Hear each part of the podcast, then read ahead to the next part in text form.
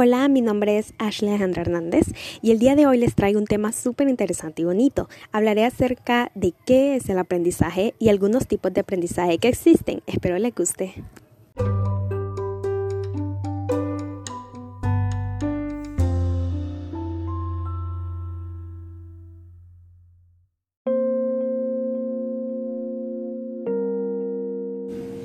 ¿Qué es el aprendizaje?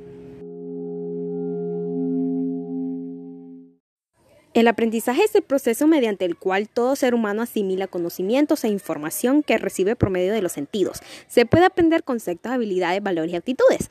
Existen diferentes tipos de aprendizaje, cada uno de ellos utiliza técnicas y dinámicas que ayudan a la incorporación de conocimientos y experiencia.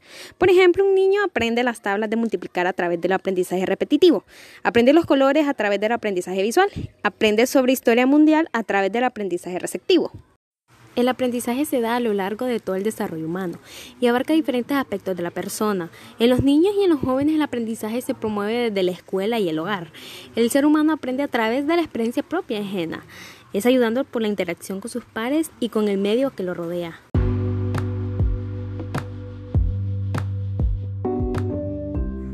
Tipos de aprendizaje.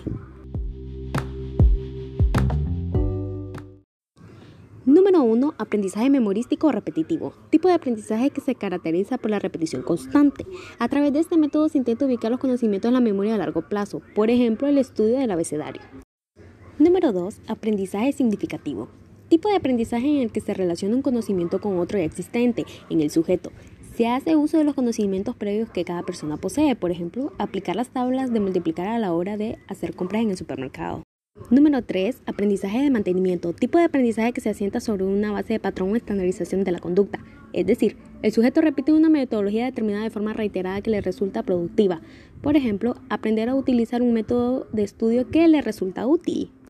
Número 4. Aprendizaje visual. Tipo de aprendizaje que se utiliza imágenes, cartulinas, suele de ser mucha utilidad como esfuerzo de otros tipos de aprendizaje, por ejemplo, aprendizaje mediante videos interactivos.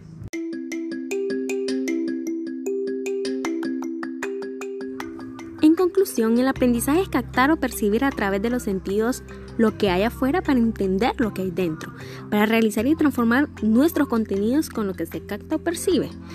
Es una característica muy individual. De cada uno tiene un ritmo diferente de aprendizaje frente a diferentes situaciones y contextos. Es de vital importancia ya que nos enseña a reconocer que somos capaces de hacer lo que antes no podíamos hacerlo convirtiéndose de esta manera una de las actividades más importantes que podemos realizar en nuestras vidas.